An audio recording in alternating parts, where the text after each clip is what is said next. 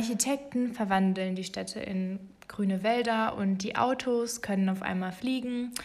Alexa und Siri sind wahrscheinlich auch nicht mehr aus den Haushalten wegzudenken. Also die Welt scheint eigentlich komplett technisiert, vor allem wenn ich mir die Zukunft vorstelle. Und so Filme wie Das fünfte Element haben es jedenfalls bei mir auch geschafft, dass ich mir die Zukunft in diesen Bildern vorstellen kann. Aber wie sieht eigentlich die Zukunft der Arbeit aus und werden wir zukünftig anders miteinander kommunizieren? Wie werden wir miteinander kommunizieren? Was ist mit der Cybersicherheit, vor allem wenn Technik bei der Arbeit immer mehr in den Fokus rückt? Das und vieles mehr fragen wir uns auch bei Cycross.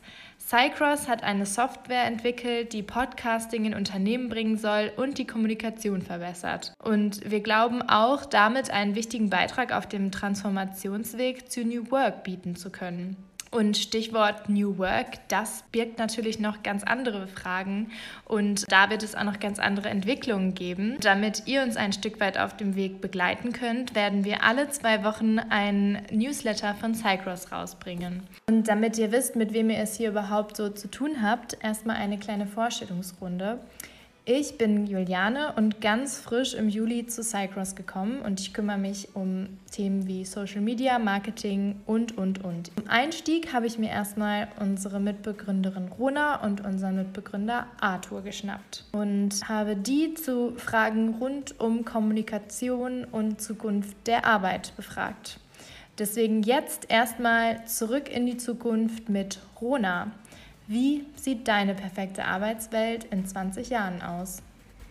Ja, meine perfekte Arbeitswelt in 20 Jahren sieht so aus, dass wir alle unsere Talente kennen und wissen, worin wir wirklich gut sind und daher Jobs machen, die uns liegen und die uns Spaß machen. In 20 Jahren ist die unglaubliche Anzahl an Möglichkeiten, die es gibt, an Jobs, an Arbeit, keine Überforderung mehr, sondern eine spannende Herausforderung. Und genau so ist das mit der Veränderung, denn wir werden ja in einer noch digitalisierteren, vernetzteren, globalen und sich auch immer schneller verändernden Welt leben. Aber wir freuen uns darüber, die aktiv mitzugestalten und das Arbeiten und das Leben auf diesem Planeten auch immer zukunftsfähiger und nachhaltiger zu gestalten und sehen diese konstanten Veränderungen eben auch als Chance und nehmen diese an. Ganz wichtig ist auch, dass in 20 Jahren Arbeit fair entlohnt wird in allen Sektoren und für alle Jobs und ich hoffe auch, dass wir eine neue Kultur haben werden, eine Kultur des Vertrauens mit der Überzeugung, dass Menschen Dinge tun, in denen sie gut sind, die sie gerne machen, in Themen, in denen sie sich auch weiterentwickeln wollen und dass ihnen auch der Freiraum gegeben wird, dies zu tun und Arbeit, Lernen und Neues auch gemeinsam zu gestalten. Durch den technologischen Fortschritt sind Dinge wie virtuelles Arbeiten, in 20 Jahren natürlich ganz normal und niemand spricht da mehr großartig drüber. Und gleichzeitig sind unsere Rechts- und Steuersysteme auch endlich darauf angepasst. Und was muss dafür heute getan werden, damit die Arbeitswelt von morgen dein Traum von heute wird? Ich glaube, es braucht vor allen Dingen auch politischen Willen und Umsetzungskraft, um für einige dieser Punkte die Rahmenbedingungen zu schaffen. Wir brauchen natürlich die, richtigen, die richtige Infrastruktur, wir brauchen die richtigen Gesetze, um auch so arbeiten zu können. Ich denke, auch ein ganz wichtiges Thema ist Bildung, natürlich auch Bildungspolitik, denn unsere Bildung, unsere Lernumgebung, die wir gerade haben in Schule, Hochschule, Weiterbildung muss sich verändern und auf diese vernetzte, komplexe Zukunft vorbereiten. Und dafür brauchen wir eben auch ein Mindset und das fängt nicht erst in der Arbeitswelt an, sondern das fängt in der Grundschule an. Ich glaube, im Kindergarten läuft das noch ganz gut. Da fördern wir noch die Kreativität, aber ab der Schule, ab der Grundschule sind wir dann doch noch sehr im industriellen Zeitalter verhaftet und ich glaube, da muss es auch einen großen Wandel geben, um Menschen eben auch auf diese Arbeitswelt vorzubereiten, beziehungsweise sie zu unterstützen, die richtigen Fähigkeiten eben auch zu entwickeln. Und gleichzeitig braucht es natürlich Startups wie uns, wie Cycross, die neue Softwarelösungen auch anbieten, um entsprechende Impulse zu setzen und eine neue Kultur auch möglich zu machen. Ich glaube, das ist ein Zusammenspiel von Tools und Mindset. Das richtige Mindset bringt eben auch nicht nichts, wenn ich nicht die technischen, technischen Möglichkeiten und Tools dafür habe. Aber gleichzeitig bringen mir natürlich die tollsten Tools auch nicht, wenn ich nicht diese neue Kultur und diese Denke auch habe und praktiziere.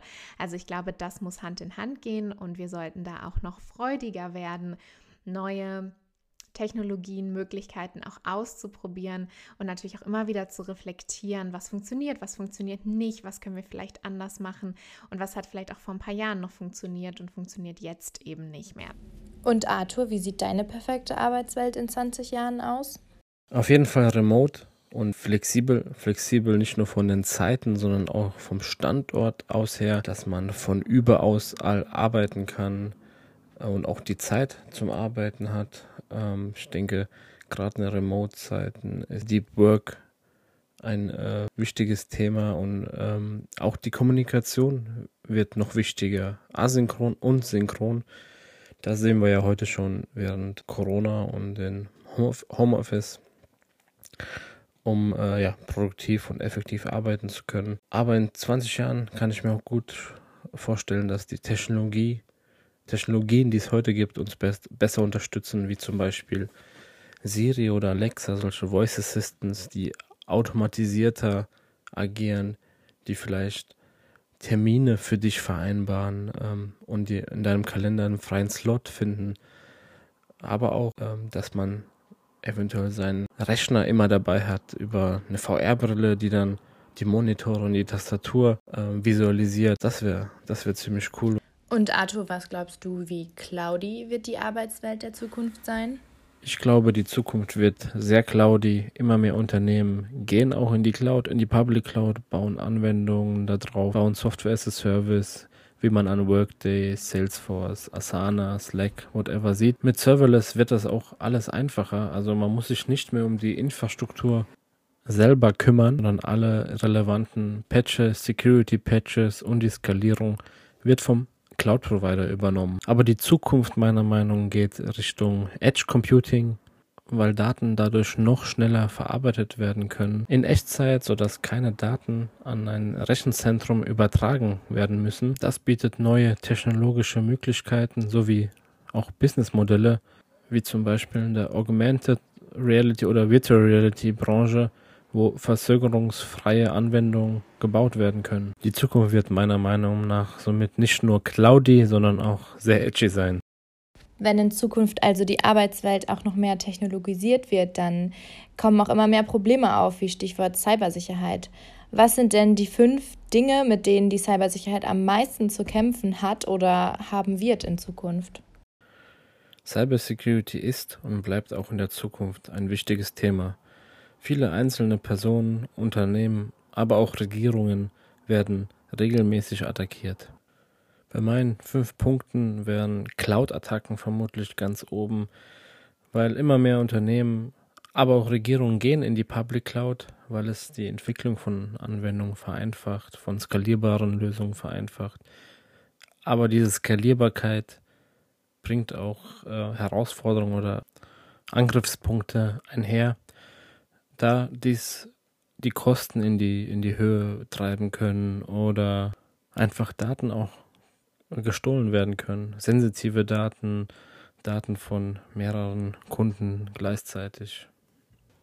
Der zweite Punkt wäre Internet of Things, also IoT-Attacken, da immer mehr Geräte auf den Markt kommen, Wearables, ähm, Handys, Service-Roboter, Autos, die Daten generieren jedes mögliche elektronische Gerät generiert Daten und synchronisiert sie vielleicht mit der Cloud.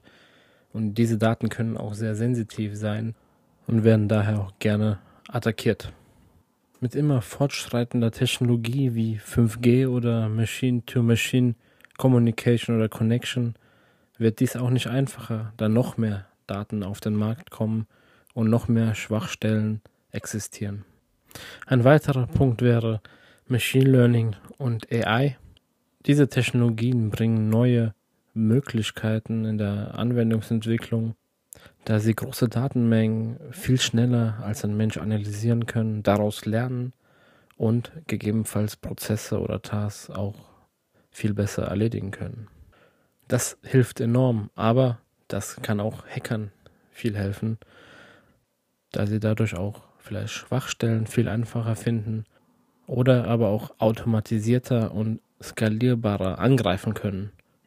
Daher denke ich, wird speziell die Cybersecurity-Sparte mit diesem Problem schwer zu kämpfen haben. Mein nächster Punkt ist Social Engineering, in dem sich Hacker als Person ausgeben, die sie gar nicht sind und sich so Zugriff zu Daten oder Data Centers verschaffen, um ja, ihren Hack einzuleiten. Und hier kommt Machine Learning und AI nochmal ins Spiel. Denn es gibt sogenannte Deepfakes, in denen man ein Video oder ein Livestream äh, visuell so bearbeitet, dass man die Stimme und das Aussehen einer anderen Person einnehmen kann. Äh, das kann dazu führen, dass äh, sich Hacker als äh, CEO, Chef, Manager oder Politiker ausgeben und sich so Zugriff äh, verschaffen. Aktuell wird das eher als Spaß benutzt, sodass sich Leute die Augen oder den Mund in Gesichter von Promis äh, schneiden und dann sich, äh, sich einen Spaß dabei erlauben. Aber es gibt auch seriösere Deepfakes, wo sich Leute als äh, Obama oder Trump ausgeben und diese sind erschreckend äh, realistisch.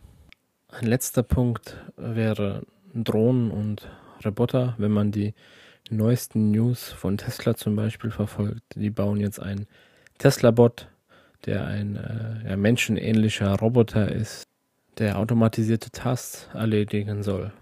Vielleicht auch Tasks, die für Menschen gefährlich sein können.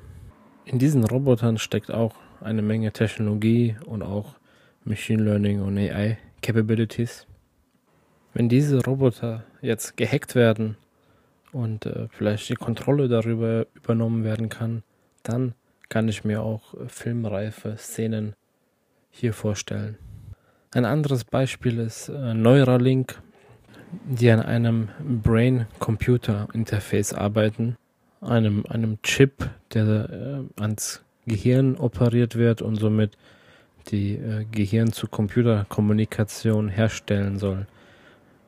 Das hat Neuralink schon erfolgreich bei einem Affen geschafft, der dann Ping-Pong über das Gehirn gespielt hat. Und wenn man das so hört, ist es gruselig und faszinierend zugleich, wohin die Zukunft hingeht. Aber auch, wenn so ein Chip gehackt wird, der in zum Beispiel meinem Kopf sitzt, ähm, will ich gar nicht ausmalen, welche Daten oder was dort möglich ist. Und natürlich hoffen wir bei Cycross und sind uns eigentlich auch schon sicher, dass die Zukunft ganz, ganz viel Audio beinhaltet. Deswegen zum Abschluss nochmal eine Frage an Rona. Worin liegt das größte Potenzial von Audio für dich? Ich glaube, es gibt so drei beziehungsweise vier Sachen, die ganz, ganz spannend sind, was das Potenzial von Audio angeht. Also das erste ist die Asynchronität. Ich glaube, das ist etwas, was wir in Zukunft noch mehr brauchen werden, noch mehr nutzen werden und sollten. Ich kann eben bei Audio hören, wann ich möchte. Ich kann ähm, Audio aufnehmen, wann ich möchte und die Inhalte teilen, wann ich möchte.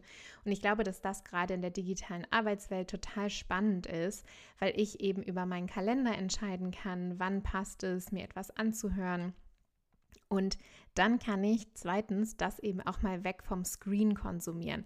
Also wenn ich unterwegs bin, aber eben auch, wenn ich zum Beispiel nur mal eine Runde durch den Wald gehen will. Also die Asynchronität, die auch weg vom Screen stattfinden kann, ist, glaube ich, was gerade in der digitalen Remote-Arbeitswelt, was sehr, sehr spannend ist. Gerade eben auch, wenn wir große globale Teams haben, die über Zeitzonen verteilt sitzen, kann Audio da nochmal eine spannende Rolle spielen, die Video und eben auch Text nicht spielen können. Bei Text da geht ja oft ganz viel Kontext verloren und das ist der dritte Punkt, den ich an Audio so spannend finde.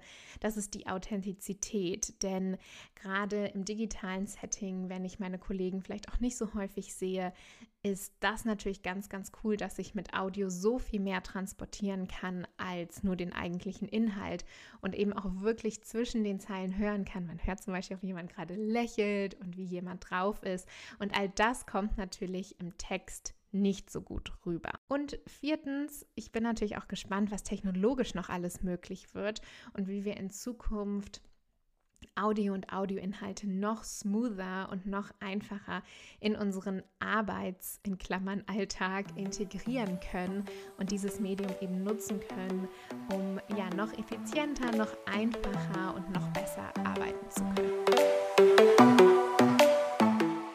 Vielen Dank Arthur und vielen Dank Rona für die Antworten. Und das war ein kleiner Blick von Cycross in die Zukunft und wir hoffen natürlich, dass auch ihr weiterhin mit uns die Zukunft vor allem von Audio weitergestalten werdet.